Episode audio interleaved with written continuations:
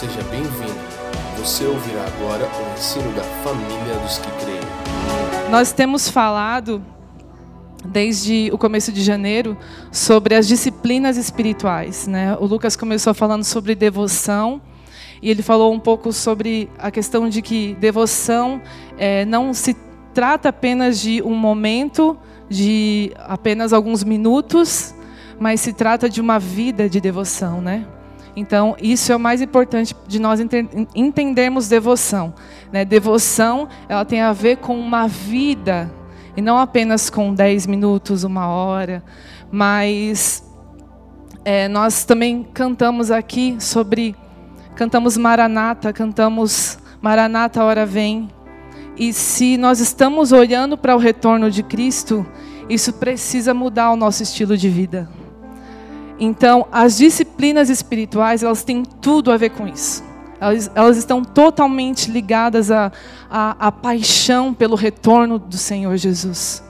Então, nós precisamos colocar em prática as disciplinas espirituais para já. e nós vamos falar um pouquinho sobre isso, né? Então é tempo de nós sermos intencionais nas nossas disciplinas espirituais. Né? Nós temos disciplinas como a meditação na palavra, a oração, o jejum, e a gente vai falar em especialmente hoje sobre a solitude. Muitas pessoas têm medo dessa palavra, né? Porque ela já remete a silêncio. E a gente vai falar um pouquinho sobre isso também. Mas se nós estamos olhando para o retorno de Cristo, a gente precisa entender que a gente precisa colocar em prática essa, as disciplinas espirituais. Nós começamos o ano já com vários planos, com vários projetos, seja, sei lá, o de, de emagrecer, começa na academia, daqui a pouco já não está indo mais, começa a se alimentar direito, daqui a pouco foi tudo por, por água abaixo. Mas o Senhor, Ele quer de nós constância em tudo que nós fazemos. Né? Nós precisamos de constância. E disciplina é exatamente isso. Nós precisamos ser constantes em tudo que fazemos. Não se trata de um plano do, do, de um começo de ano, mas se trata de uma vida. Em Salmos 90, 12, diz assim: Ensina-nos a contar os nossos dias. Como o Fafa falou na semana passada, aqui está falando sobre dias e não sobre anos. Por isso não adianta nós começarmos a a colocarmos é, vários planos, várias metas no começo do ano, aquelas metas que a gente fica cansado e nunca consegue cumprir, mas, mas a gente precisa olhar para cada dia, cada dia, cada dia de nossas vidas e pedir para o Senhor nos ajudar, nos ensinar. Ele nos ensina Olha que coisa incrível. Ele nos ensina a contar os nossos dias. Então, Salmos 90, 12 fala sobre isso, porque toda a cultura, ela vem de um cultivo. Ela vem de algo que é plantado dia após dia, dia após dia. Então, nós precisamos estabelecer uma cultura. Mas como é que se estabelece uma cultura? Diariamente. Né? Se trata de cultivo, se, tra se, trata de cultivar e guardar. O Senhor colocou Adão no meio do jardim para que ele cultivasse e guardasse o jardim. E nós precisamos cultivar e guardar uma vida de devoção ao Senhor todos os dias. E isso se trata de hábitos, né? Hábitos eles são repetições diárias, sejam elas boas ou ruins, mas nós estamos falando aqui de hábitos bons né, disciplinas que nós precisamos colocar em prática e para que elas se, se tornem realmente um hábito. Porque o, o segredo do nosso futuro, ele está escondido na nossa rotina diária. Então, o segredo do nosso futuro está escondido na nossa rotina. Então, nós precisamos olhar para a nossa rotina com mais atenção, sabe? Às vezes a gente fica tão cansado de não conseguir manter um hábito e a gente deixa para lá. Mas o Senhor está dizendo: eu te ensino a contar os seus dias. Sabe? Eu te ensino a contar os seus dias. Então, peça isso ao Senhor. Me ensina a contar os meus dias. Me ensine a contar cada dia da minha vida. Me ensine a viver cada dia para a sua glória. Me ensine, Senhor. E os hábitos, a gente falou sobre os hábitos bons, mas os hábitos ruins, eles são como um buraco em que nós mesmos cavamos. E nós entramos dentro e nós não conseguimos mais sair de lá. Então nós precisamos realmente avaliar e examinar e olhar: será que eu estou criando hábitos ruins? Será que isso está me impedindo de olhar para a vinda de Cristo e me tornar semelhante a Ele, apressar a vinda dele, como diz em 2 Pedro? Será que os meus hábitos estão me impedindo de ter uma vida de devoção, uma vida de oração, uma vida de meditação na palavra e uma vida de solitude, como nós vamos falar aqui? Então nós precisamos realmente avaliar o nosso coração e quais os hábitos que nós estamos nós estamos tendo. E uma coisa, não há desculpas em meio a uma vida tarefada. Não adianta a gente falar isso, porque não tem desculpa.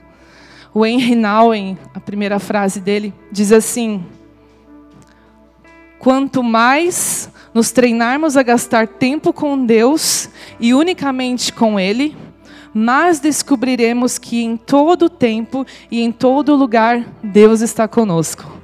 Então poderemos reconhecê-lo mesmo em meio a uma vida atarefada e ativa. Enquanto a gente cantava a canção, canção da revelação, né? É o nome. Eu lembrei da história dela, eu não sei se vocês conhecem. Eu, eu acho que eu cheguei a te falar. E é uma história muito especial, me marcou muito. Era época de DVD ainda, eu estava assistindo um DVD onde essa música estava sendo cantada em inglês e, e a autora, a compositora da canção, ela contou como que ela fez a canção. Ali nos tinha sempre nos DVDs, né, os extras. Aí você clicava lá, tinha um monte de coisa. E aí no meio desses extras tinha essa essa informação, essa essa história.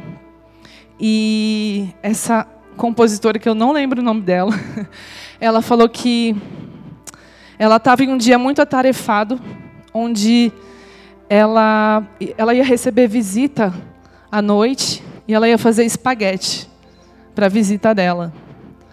E ela lembra de, de estar meditando em Apocalipse 4 e 5, que fala sobre a sala do trono, como foi, né, como a gente descreveu aqui, como é descrevido através dessa canção, descrito. E ela, ela começou a meditar sobre a sala do trono e aquilo entrou dentro do coração dela, sabe?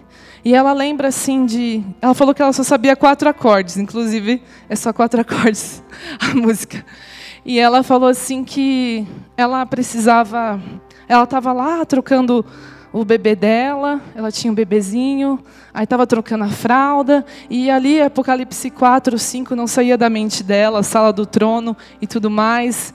E ela ficou tão maravilhada com tudo aquilo que ela compôs a canção. Ela falou que simplesmente a canção veio de uma vez. Né? Tem canções que às vezes elas vêm em partes, mas ela falou que a canção da revelação ela veio de uma vez durante aquela tarde. E aí, enfim, a canção foi começou a ser conhecida é, na igreja dela, os amigos dela. Aí, inclusive, um dos amigos dela falou que algumas pessoas chegavam nela e perguntavam, assim, e perguntavam: Nossa, quando você fez essa canção, provavelmente você deve ter uma deve ter tido uma visão como a de João Batista, como João Batista não, como a de João. E eu imagino que você deve ter ido, sei lá, no terceiro céu e voltado. e ela falou assim: Não, na verdade eu fiz essa canção entre fraldas e espaguete. E isso me marcou muito, porque né, uma canção que todo mundo, meu Deus, deve ter sido, foi em meio a um dia atarefado, foi em meio a uma vida atarefada, foi em meio a uma rotina uma rotina onde ela criou um espaço para Deus. Então, tudo tem a ver com o espaço que nós estamos criando. Será que nós estamos dando esse espaço para Deus ou não? Então, em meio à rotina, nós encontramos tempo sim, nós encontramos espaço sim, nós não temos mais desculpas para dar. Nós, como nós falamos, nós estamos olhando para o retorno de Cristo, nós estamos em 2020. E não há mais desculpas para dar, é tempo de realmente implementar uma cultura através de um cultivo. E uma, a, a, acho que uma das histórias mais conhecidas sobre, sobre questões de, de estar atarefado e tudo mais é a de Marta e Maria, né? E tem um livro que se chama Como ter um coração de Maria no mundo de Marta. É muito bom esse livro da Joanna Weaver e ele, ela fala muito a Joyce também leu esse livro, né? Eu lembro que a Joyce falou algo que eu, eu não tinha prestado tanta atenção. E ela falou assim: já que você já percebeu que quando é, que a chave entre Maria e Marta é o fato de que Marta estava muito inquieta, não era o fato de ela estar fazendo muitas coisas. E às vezes a gente crucifica Marta, né? A gente crucifica Marta e simplesmente a gente é, deixa, tipo assim, não, a Marta que estava muito estava pensando muito nas coisas que tinham que ela precisava fazer, mas na verdade o problema não eram as coisas. O problema era o fato da inquietude dela. Essa era a principal, essa é a principal chave entre Marta e Maria. Não é o fato de Marta estar atarefada, porque nós tem, precisamos ter o coração de Maria em um mundo de Marta. Então, o, a chave entre Maria e Marta é o fato da inquietude. Nós precisamos encontrar esse lugar de quietude. Nós precisamos encontrar esse lugar de silêncio. Para que assim a gente possa encontrar a melhor parte, né? Jesus nos chama à solitude. Jesus nos chama a esse lugar de silêncio. Jesus nos chama a esse lugar de descanso todos os dias. Ele nos chama, como diz em Salmos 23, as águas tranquilas, né? Salmos 23 diz: "O Senhor é meu pastor e de nada eu terei falta". E isso significa que se eu tenho o meu pastor, eu não preciso de outra coisa. Não preciso de mais nada. Eu tenho o meu Jesus. Ele é o meu pastor. Ele é o pastor do meu coração. E a gente precisa deixar Ele ser o pastor das nossas almas. A gente precisa deixar Ele ser o pastor do nosso coração. Todos os dias. Mas quando a gente fala de solitude, muitas vezes a gente lembra de solidão. E não tem nada a ver uma coisa com a outra. A solitude é uma das disciplinas mais profundas que nós podemos vivenciar. É como se ela fosse um lugar de preparo. Ela é como se ela fosse uma esponja em que nos ajudasse a absorver todas as outras disciplinas. É por isso que a gente está dando tanta ênfase na solitude. Porque ela é como se fosse uma esponja, é um espaço que você cria para absorver mais a palavra de Deus que você vai meditar, a oração que você vai fazer. Então nós precisamos ser essa esponja, mas para isso nós precisamos criar esse espaço. Henry Nouwen fala o seguinte: sem solitude é praticamente impossível ter uma vida espiritual. É praticamente impossível ter uma vida espiritual. Porque o Senhor nos deu ouvidos para ouvir e um coração para compreender. Se nós não estamos vivendo em um lugar de silêncio, em um lugar de solitude, nós não teremos ouvidos para ouvir o Senhor e um coração para compreendê-lo, um coração para entendê-lo. A gente pede tanto por espírito de sabedoria e revelação. Como é que eu vou pedir por espírito de sabedoria e revelação se não estou parando para conhecer o Senhor? Se eu não estou, se eu não estou criando um espaço para Ele? Não tem como eu pedir algo da, no qual eu não estou colocando em prática, no qual eu não estou criando um espaço, no qual eu não estou abrindo meu coração para que ele possa entrar. Mas a solidão, falando sobre solidão e solitude, ela é um silêncio sem Deus. E a solitude é o silêncio cheio de Deus.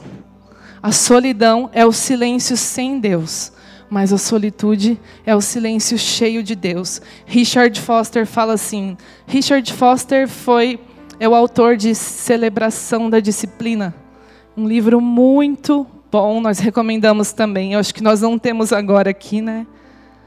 Mas vamos ter. e é um livro muito bom que fala sobre disciplinas espirituais também. E ele fala o seguinte: solidão é o vazio do lado de dentro, e a solitude é o interior preenchido. Solidão é o vazio do lado de dentro, e a solitude é o interior preenchido. A solidão é se esvaziar. A soli... Desculpa, a solitude é se esvaziar para que nós possamos ser cheios da plenitude de Deus.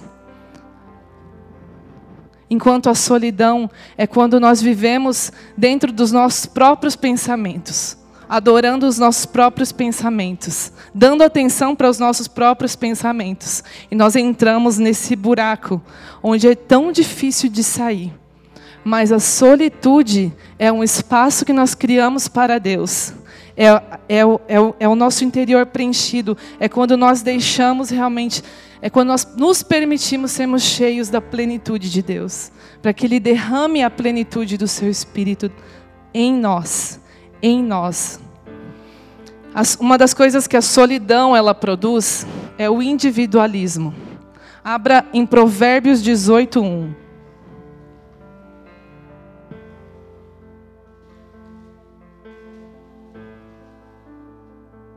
Provérbios 18, 1 diz assim. O solitário busca o seu próprio interesse e insurge-se contra a verdadeira sabedoria.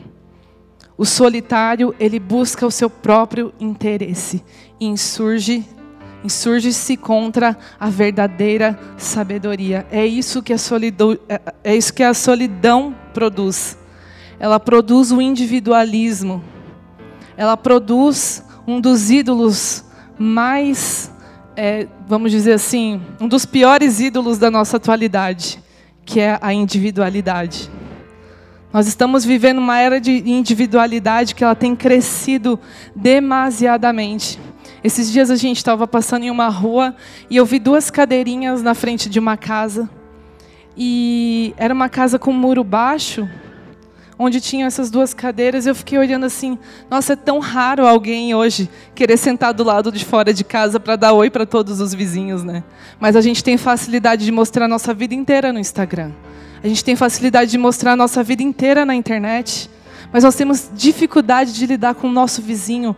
Nós não queremos que ele saiba muito de nós, porque é comprometedor, entendeu? É muito comprometedor. E nós precisamos avaliar se estamos entrando em um individualismo, porque ele só vai nos levar à solidão. Ele só vai nos levar a um vazio sem Deus. Nós precisamos fugir, fugir da solidão. Quantas pessoas estão vivendo, quantos cristãos estão vivendo em solidão e não em solitude? É uma diferença enorme uma coisa entre a outra. E a gente precisa observar e analisar como é que está o nosso coração. Ele nos convida para esse esse lugar. Ele nos convida para nós sermos cheios das, da plenitude dele. E, entre, e dentro da disciplina da solitude, uma das principais coisas que nós queremos falar aqui é sobre aprender a se retirar aprender a, se alguém estiver anotando, escreva, aprender a se retirar. A solitude, ela é como uma porta que nós decidimos entrar. Porque como diz lá em Mateus 6:6, quando Jesus fala: "Entre na sua porta, entre no seu quarto, feche a sua porta, e o seu Pai que está em secreto, ele te ouvirá." Ou seja, ele está falando sobre uma decisão estar em solitude é uma decisão. Senão nós deixamos a nossa rotina nos engolir. Nós não podemos ser engolidos pela nossa rotina. Nós precisamos dominá-la através do Espírito de Deus, através das disciplinas espirituais. Nós precisamos dominar a nossa rotina e não deixar ela nos dominar. Precisamos pedir a ajuda do Espírito Santo para nos ajudar todos os dias. E essa e é uma decisão, é uma decisão que a gente precisa tomar todos os dias e Jesus ele sempre se retirava e é o exemplo mais vivo disso. Nós temos uma uma lista aqui de de momentos em que Jesus se retirou, que particularmente para mim é muito inspirador. Começando por 40 dias no deserto. Eu só vou citar, né? Se você quiser ler em casa, leia, medite nisso. 40, começando com 40 dias no deserto, né? Onde Jesus foi tentado. Ele foi tentado contra contra o amor que ele tinha pelo Senhor alma, força e entendimento foram tentadas durante o deserto, e ele foi aprovado por aquele que amava, que amou o Senhor e ama o Senhor perfeitamente. Mateus 4, 1 a 11. Também ele se retirou antes de escolher os doze e passou uma noite inteira no deserto. Lucas 6, 12. Ele se retirou quando recebeu a notícia que João Batista estava morto e foi para um lugar deserto. Sempre. E foi para um lugar deserto. E foi para o lugar de silêncio. Jesus é um exemplo vivo que nós precisamos seguir. Se ele andava em solitude, nós então precisamos muito mais. Mateus 14, 13, né? É, fala sobre quando ele recebeu a notícia de João Batista. Depois, depois depois do milagre da multiplicação, subiu sozinho ao monte. Mateus 14, 23. Depois de curar um leproso, Jesus retirou-se para um lugar solitário e orou. Lucas 5,16. Na companhia de três discípulos, buscou o silêncio de uma montanha deserta, como estágio para a transfiguração. Mateus 17, 1 a 9 enquanto se preparava para o seu feito mais sublime e sagrado, procurou a solitude do jardim do Getsemane. Esse acho que é o que mais dói, né? De todos eles, o jardim do Getsemane é o que mais dói, né? Ele enquanto ele sofria, ele sofria calado. Ele sofria em solitude. Mas ele sabia que ele precisava cumprir um propósito. E foi mais um momento onde Cristo foi para a solitude, escolheu a solitude. E é isso que Cristo faz. Ele nos inspira com o seu exemplo. Eu não sei vocês, mas eu, eu fico inspirada com uma. Com, com, com os exemplos de Jesus, como, como uma, uma lista como essa, onde nós podemos ver Cristo andando em solitude ele fazia, ele ia, ia, ia para o deserto. Ele orava, ele ia para o deserto. Ele estava em sofrimento, seu coração estava em um lugar de silêncio. E nós não estamos falando de uma vida monástica. Nós estamos falando como falando, como falamos antes, em meio as tarefas do dia a dia, em meio a uma vida corriqueira, nós precisamos encontrar um espaço para Deus. E nós temos, nós podemos encontrar esse tempo. A principal coisa que precisamos ser é intencionais. Intencionalidade. Tem sido a palavra que tem nos, nos guiado nesse ano. Intencionalidade tem sido uma das coisas que nós precisamos abraçar urgentemente. Uma das dicas que que em dá é para nós começarmos com 10 minutos por dia, pelo menos. Porque a regularidade ela é melhor do que apenas um, é, do que um momento de silêncio, uma hora de silêncio de vez em quando.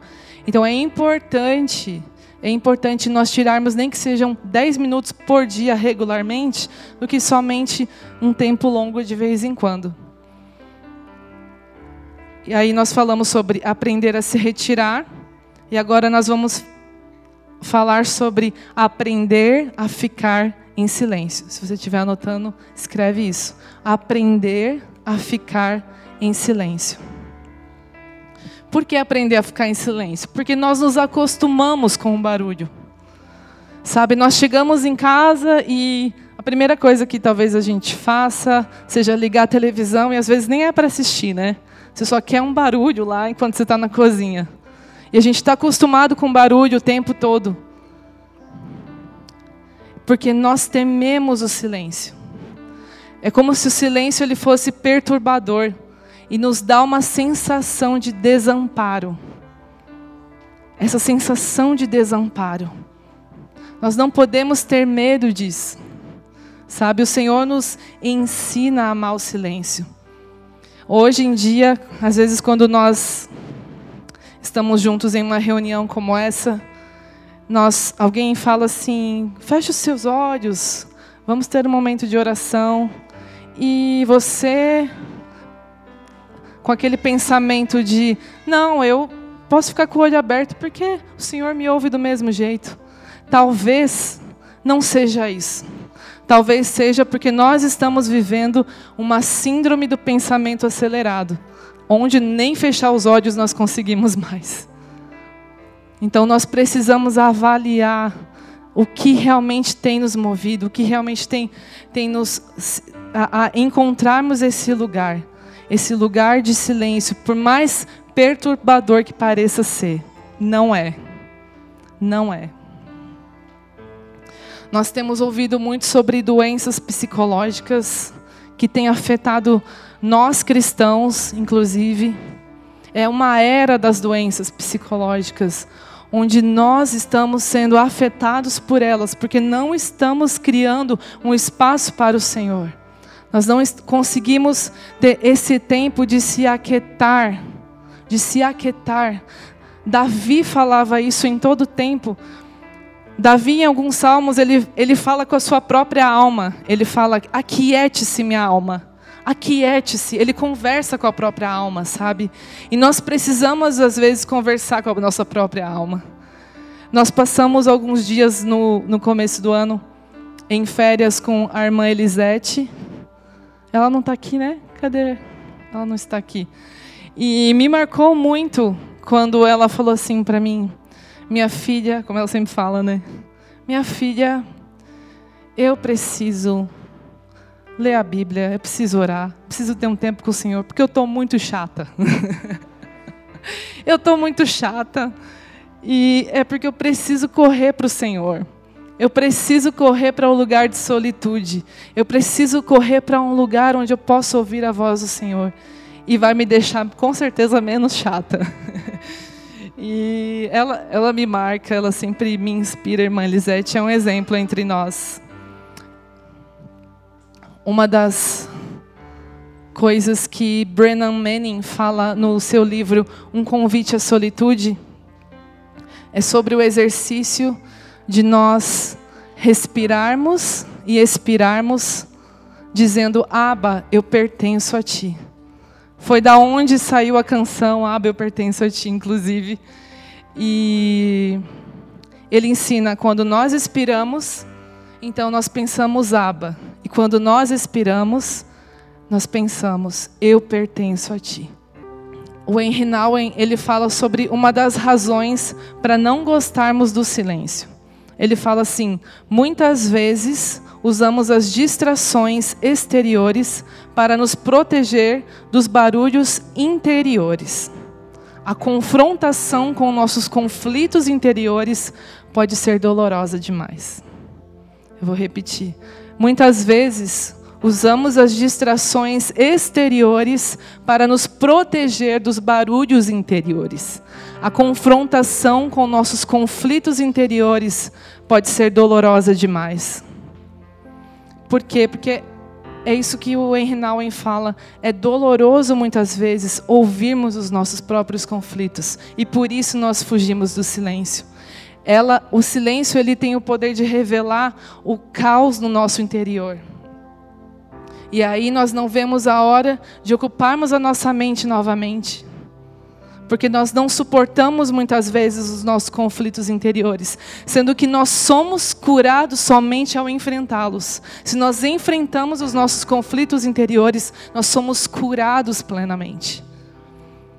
Em vez de fugirmos do silêncio, em vez de fugirmos desse espaço silencioso, nós precisamos encará-lo. E na verdade nós vamos descobrir uma das melhores disciplinas que nós podemos ter a solitude, ela nos leva a experimentar o silêncio de Deus. Richard Foster fala o seguinte: é na solitude que passamos a experimentar o silêncio de Deus, para assim receber o silêncio interior que o nosso coração deseja ardentemente. O silêncio põe um freio em todas as nossas justificativas. Eu vou ler de novo. É na solitude que passamos a experimentar o silêncio de Deus, para assim receber o silêncio interior que nosso coração deseja ardentemente.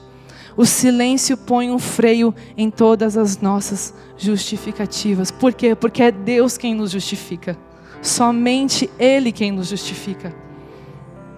E por isso a gente precisa exer exercitar essa confiança nele, a confiança na sabedoria dele na soberania dele. Salmos 46, 10 diz: Aquietai-vos e sabei que eu sou Deus. Semana passada o William falou sobre isso, né? Ele perguntou: Quem é Deus para você? E depois ele corrigiu e falou: Na verdade, nós não temos que saber quem é Deus para nós. Nós temos que saber quem é Deus. Nós temos que conhecer a soberania de Deus. Não apenas uma parte revelada de Deus, mas a totalidade de Deus. Então nós precisamos entender a soberania dele, precisamos olhar para a soberania dele, e ele só fala isso: aquiete-se. Se você quiser saber quem eu sou, aquiete-se. Aquiete-se.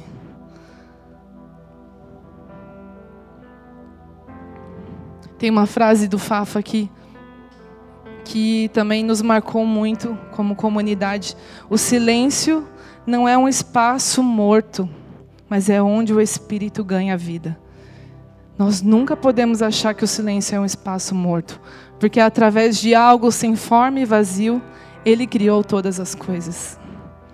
Em meio ao silêncio de Gênesis, no início de todas as coisas, ele criou todas as coisas.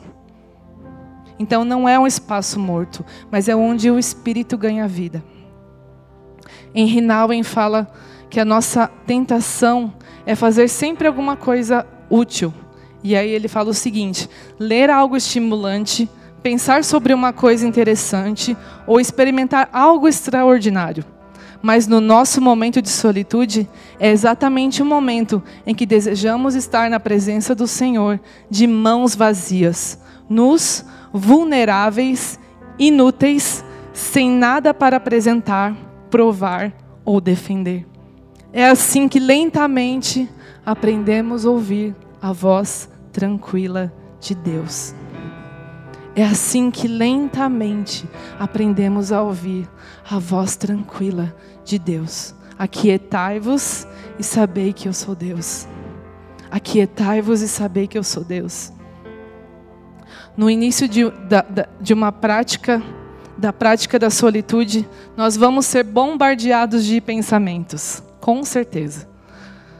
Nós somos bombardeados de pensamentos, porque o nosso pensamento está em todo o tempo acelerado. E às vezes nós não conseguimos nos concentrar. Mas é assim que nós vamos aprender a ouvir a voz de Deus. É somente em um lugar de quietude, é somente com essa intencionalidade, como já falamos aqui. E nós, ao sermos bombardeados de pensamentos, nós precisamos eu lembro que o Dr. Felipe falou isso no, no, último workshop. Quando você começou a pensar sobre algo, você pega e começa a dar como se fosse é, um, como se fosse voltando para trás. Por que que você começou a pensar por, sobre tal coisa? Então é, é uma forma de a gente se exercitar e parar para pensar por que que a gente começou a pensar aquilo. E assim nós vamos voltando e vamos lembrando por que realmente tínhamos parado e qual era a nossa intenção diante daquele momento. Então essa é uma forma de nós realmente dizermos não aos nossos pensamentos, né? Não sermos bombardeados pelos nossos pensamentos. Eu lembro que nós estávamos é, na casa de um casal de amigos lá de Nova Jersey e era época de férias em julho e a filha, o filho e a filha deles estavam, eles passavam as férias os 30 dias dentro da sala de oração. Então, antes de ir para o trabalho, eles deixavam eles na sala de oração. No final do dia, pegava da sala de oração. E eu fiquei, uau! Durante as férias, ele deixa os filhos na sala de oração. que incrível! E teve um dia que nós fomos buscar a, a Raquel, a Rachel, e quando nós é, pegamos ela, a gente perguntou, o pai dela perguntou, Rachel, o que, que você aprendeu hoje na sala de oração? E ela falou assim: Nós aprendemos a nos aquietar e a esperar no Senhor. Isso me marcou muito. Eu fiquei pensando, meu Deus, estão ensinando isso para uma criança. Quem dirá nós? Nós precisamos desesperadamente desse lugar de descanso, desse lugar de silêncio. Nós precisamos urgentemente. Em meio a um mundo que nos bombardeia de tantos pensamentos. Sabe, nós estamos ali é, em nossa timeline, na, sei lá, Facebook, Instagram, e nós vemos uma coisa muito interessante. E, uau, nossa, isso aqui é muito profundo nossa, isso aqui, nossa, me edificou muito. Daqui a pouco você já deslizou, já está vendo uma outra coisa, está vendo uma piada, está vendo. Esqueceu aquilo. Porque somos bombardeados o tempo todo por informações. O tempo todo. E nós não paramos para ouvir intencionalmente o Senhor. Ouvir a voz de Deus. Em meio ao silêncio, inclusive. Nós não estamos falando de uma voz audível, mas nós estamos falando de prepararmos um lugar para que ele, para que o Espírito possa ministrar os nossos corações. Tem uma tem um método que se chama tem um método infantil que se chama Montessori. E no meio desse método, eu achei bem interessante uma das coisas que é ensinado. Tem várias coisas assim que eu estava lendo, e aí uma delas me cativou. Eu disse assim: sério? Estava escrito assim: Nós ensinamos as crianças a amarem o silêncio. Amor pelo silêncio. Na verdade, nós somos ensinados ao contrário. A gente é ensinado a gostar de barulho. A gente é ensinado a gostar de informação o tempo todo. Nós somos ensinados e na verdade, até quando uma criança ela está quieta, às vezes a gente fica pensando, tadinho, deixa eu dar alguma coisa para ele fazer né? Em vez de entender que ela está sendo edificada ali naquele momento de silêncio. Ela precisa, às vezes ela precisa estar só.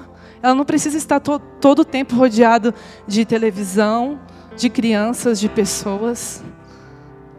Então, se uma criança ela precisa amar o silêncio, quem diria então nós, né? Nós precisamos muito mais ainda. Então, outra coisa nós falamos sobre aprender a se retirar, falamos sobre aprender a ficar em silêncio, e agora nós vamos falar sobre aprender a ouvir. Se você estiver anotando, anota aí. Aprender a ouvir. Vamos abrir em João 3:29.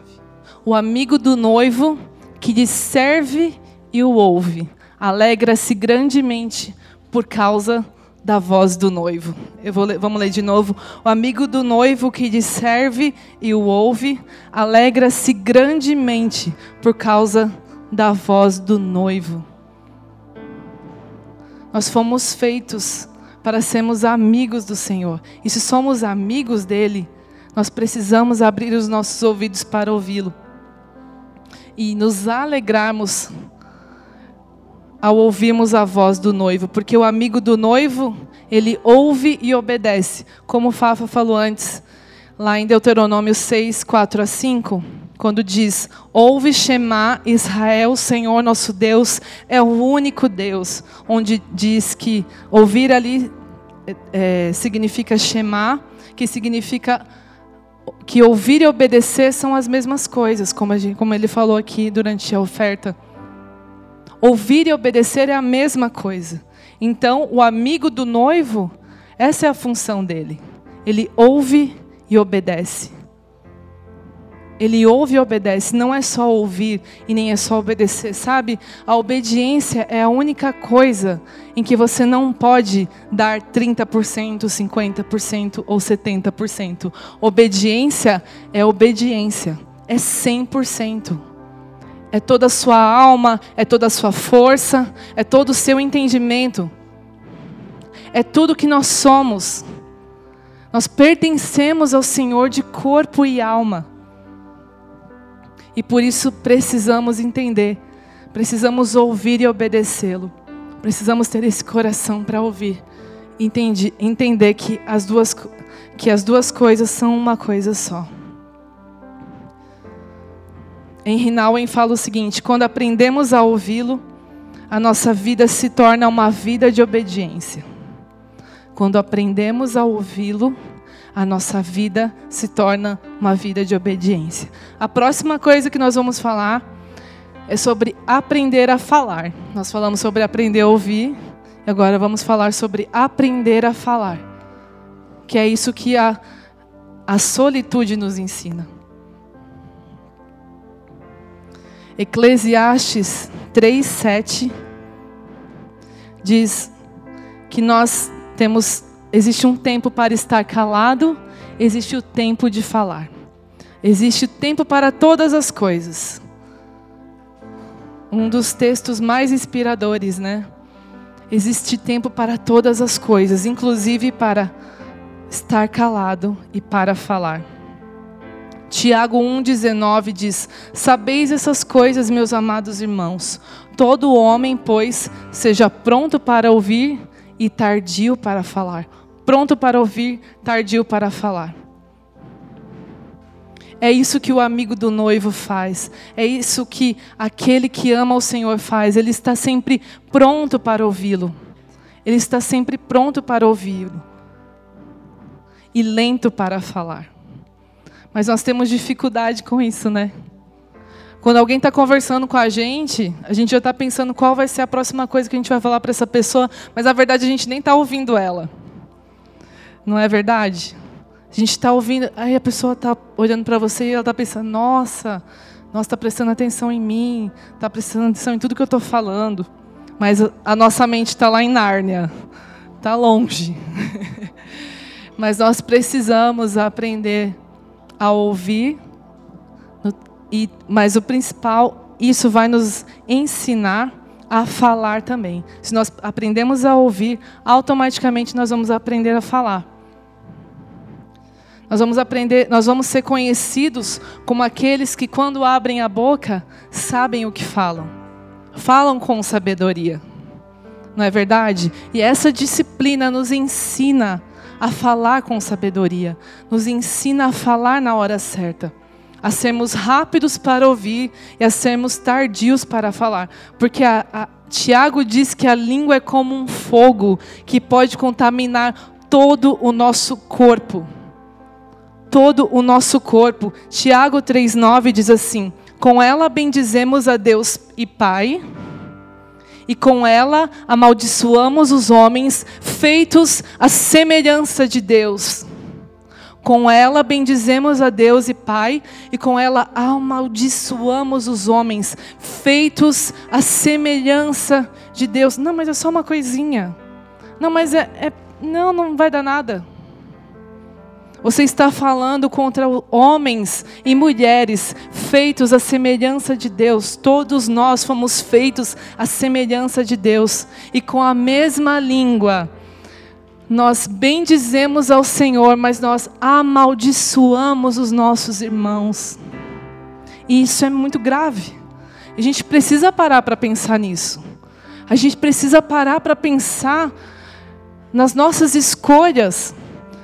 Sabe, a gente precisa, na verdade, colocar um freio na nossa língua. Porque é isso que a gente faz quando a gente vê que a tal situação, você está dentro do carro, e se você não frear, você, aquilo ali pode virar algo muito pior. Pode, pode gerar um acidente. É isso que a língua faz. Ela destrói. Ela destrói. Ela tem o poder tanto de bem dizer, como tem o poder de, de amaldiçoar. As duas coisas. E o que nós temos escolhido, as nossas palavras, quais as palavras que nós temos escolhido. Sabe quando você começa a falar algo e dentro de você vem algo assim, é, eu acho que não era bom eu falar isso. Aí quando vê foi. Simplesmente foi. Mas aquela, como se aquela voz interior, sabe, tivesse sinalizando assim, hum, acho que não é legal você falar isso aqui. Mas a gente não está nem aí e simplesmente fala, sabe? E nós precisamos colocar um freio em nossas línguas urgentemente, para que ela não seja como um fogo que contamina. Porque como é que eu posso amar a Deus? Que eu não vejo e amar a, e não amar o meu irmão a quem eu vejo, não é verdade? Por isso a gente precisa praticar amor. Por que praticar amor? Porque amor não é apenas um sentimento, mas é uma prática. É uma prática. E se nós amamos o nosso irmão, nós precisamos zelar com aquilo que nós falamos. E é isso que nós é isso que acontece quando nós começamos a ouvir mais. Porque daí a gente fala menos, não é verdade? É quando a gente chama o Cristo no nosso irmão. É quando a gente chama aquilo que, que existe de bom nele e não o que existe de mal. Chamar o Cristo é olhar para o potencial do nosso irmão e não para aquilo que, que existe de ruim nele. E nós precisamos chamar o Cristo nas pessoas, chamar o Cristo de dentro delas, porque nós fomos feitos à semelhança do Cristo. Nós fomos feitos à semelhança de Deus, estamos nos tornando semelhantes dia após dia a Jesus. E só assim nós seremos conhecidos por aqueles que sempre têm algo sábio a falar. E é isso que acontece. Um, um, um dos resultados da solitude é que nós nos tornamos mais parecidos com Ele. Esse é o processo da transformação. O processo da transformação é ser conhecido, é ser, é ser transformado, desculpa, é ser transformado à imagem de Jesus. E nós precisamos dizer sim nós precisamos dizer sim ao processo da transformação. 2 Coríntios 3,18 diz: Mas todos nós, com o rosto descoberto, contemplando como por espelho a glória do Senhor, somos transformados de glória em glória na Sua própria imagem, como pelo Senhor, o Espírito. É onde o nosso rosto é descoberto, é onde é o lugar onde as nossas máscaras caem esse é o lugar. O, o processo da transformação gera isso. E nós somos. É, é, esse é um dos resultados das disciplinas espirituais. Nós nos tornamos mais semelhantes a Cristo. Nós estamos ouvindo e obedecendo a Ele, certo? E se estamos ouvindo e obedecendo, o que é a mesma coisa, como a gente já falou, nós estamos nos tornando, nós estamos dizendo sim ao processo de sermos transformados à imagem dele. Por isso nós precisamos dizer sim ao processo através das disciplinas espirituais. As disciplinas espirituais nos ajudam, nos levam ao, ao caminho de sermos transformados à imagem de Cristo. Outra coisa que a solitude faz, ela as disciplinas espirituais, mas estamos falando em especial da, sobre a solitude, ela ajuda a eliminar os ídolos do nosso coração. Como nós, o Fafa mencionou aqui antes, Calvino fala que o nosso coração é uma fábrica de ídolos. Imagina uma fábrica, uma indústria. É algo muito, muito, muito grandioso se você for observar. Nós temos uma fábrica dentro do nosso coração. Nosso coração é uma fábrica de ídolos. E nós precisamos observar quais têm sido os ídolos do nosso coração. E principalmente no nosso tempo, quais têm sido os ídolos que roubam o nosso tempo e não nos ajudam a, ser, a, a, a termos a intencionalidade que precisamos ter com as disciplinas espirituais, com a solitude. E quando vemos, nós estamos nos prostrando, nós estamos nos prostrando diante das nossas distrações o tempo todo. Como diz a canção do Melk, nós precisamos de uma devoção sem distração. É uma devoção sem distração. Nós precisamos eliminar os ladrões de tempo da nossa vida e nós sabemos quais são eles.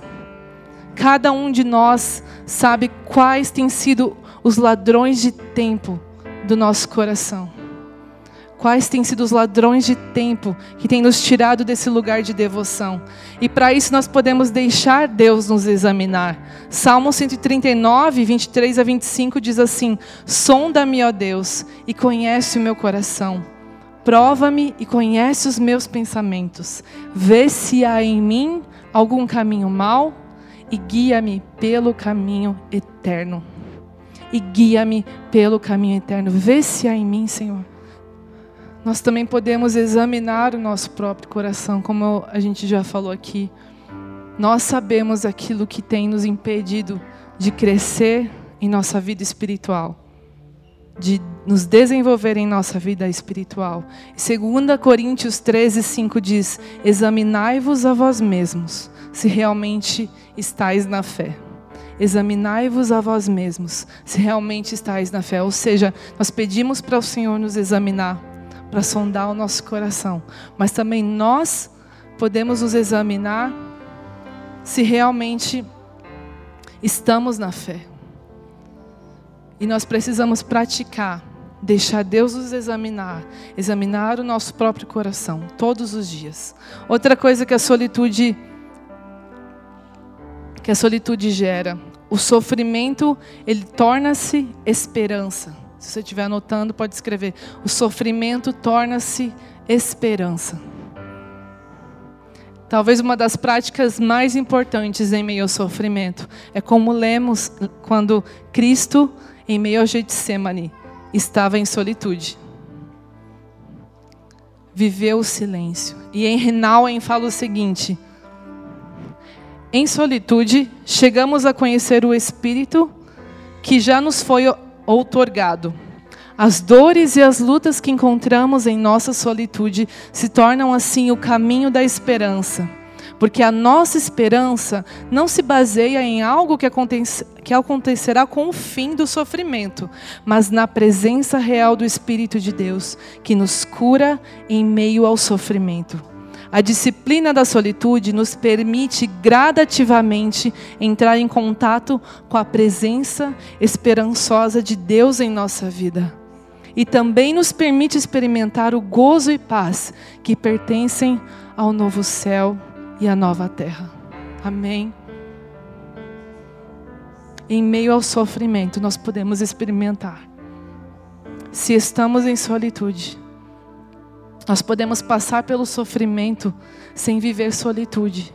E isso vai gerar frustração e principalmente um coração machucado, um coração amargurado, um coração ferido, um coração que não compreende a soberania de Deus, sabe?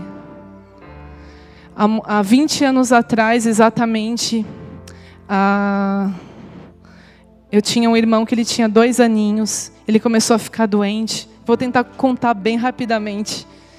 E quando ele estava ali, ele teve um aneurisma no cérebro e quando ele estava ali até pelo 15º dia na UTI, a minha mãe, ela estava ajoelhada orando, estava todo mundo naquela esperança de que ele fosse voltar, né? E ele na, na UTI, e a gente muito esperançoso. Então, em meio ao silêncio, em meio àquele lugar de oração, minha mãe começou a orar e ela teve uma visão. Ela viu um tribunal e ela via Deus como justo juiz e Cristo como advogado dela. E ela começava a conversar com o advogado e ela falava: Você pode resolver a minha causa? E ela começava a conversar com ele e ele levava a causa dela para o Senhor, até que ela se viu falando diretamente com o justo juiz. E quando ela começou a falar, ela colocou toda a dor de mãe dela para fora. E ela falou assim: você não suportou ver o seu filho morrer na cruz. Como você acha que eu vou suportar? Ela fez essa pergunta para ele e ele respondeu apenas com três palavras. Ele falou o seguinte: Você vai suportar. E bateu o martelo. Você vai suportar. Você vai suportar. Um dia depois, o meu irmão faleceu. Esse foi o silêncio de Deus em nossas vidas, em nossa família. Essa foi a compreensão da soberania dele em nossa família. E nós podemos conhecer o Senhor em meio ao sofrimento. Sabe, é isso que o sofrimento gera. O sofrimento, ele vem também para nos ensinar. É, Romanos 5, 3 a 5 diz que não somente isto, mas também nos gloriamos nas tribulações, sabendo que a tribulação produz a paciência, e a paciência é a experiência, e a experiência a esperança. E nós nunca podemos perder a esperança. Um mês depois, veio a notícia de que minha mãe estava grávida, logo depois que o Daniel faleceu. Minha mãe já estava minha mãe já estava grávida enquanto ele estava na UTI, nós não sabíamos. E alguns foi aquele susto para nós como família. Nós ficamos, meu Deus, o que está acontecendo? Porque aquele em meio ao luto que nós precisamos viver, nós precisamos passar pelo luto. Não podemos negligenciar os processos. E em meio ao luto, em meio àquele aquele momento sofrido, a esperança nasceu. E alguns meses depois, uns dois, não lembro bem, veio a notícia de que eram gêmeos. E o Senhor nos deu, me deu mais dois irmãos, mais dois filhos para minha mãe. E essa foi a nossa história de esperança, a nossa história de passar pela tribulação, onde é gerada a experiência e onde a experiência ela se torna em esperança. Nós precisamos saber passar pelos processos, nós precisamos saber passar pelo sofrimento e não negligenciá-lo mais, sabe? Não evitá-lo. Não podemos evitar o sofrimento. Precisamos abraçar em meio à dor aquele que pode nos consolar aquele que é digno, aquele que sabe de todas as coisas. E, e assim nós iremos conhecer a soberania de Deus, nós podemos conhecer, nos aquietar e saber quem Ele é. Nos aquietar e saber que Ele é Deus. Ele é Deus. Ele é em meio à via dolorosa, Cristo, ele foi como uma ovelha muda em meio ao matadouro. Ele subiu como uma ovelha muda em meio ao matadouro. Nenhuma palavra ouviu-se da sua boca. Cristo soube passar pelo sofrimento em silêncio, em solitude. e do Getsemane ao Calvário, ele não apresentou argumento algum. E como nós falamos aqui na família, quebrantamento é quebra de argumento. Nós precisamos ter um coração quebrantado. Somente um coração quebrantado tem o poder de quebrar todos os nossos argumentos. E é isso que o Senhor nos pede em meio ao sofrimento. E uma das coisas que a solidão, a sol, desculpa, solidão não, a solitude precisa gerar é uma verdadeira comunhão com os nossos irmãos.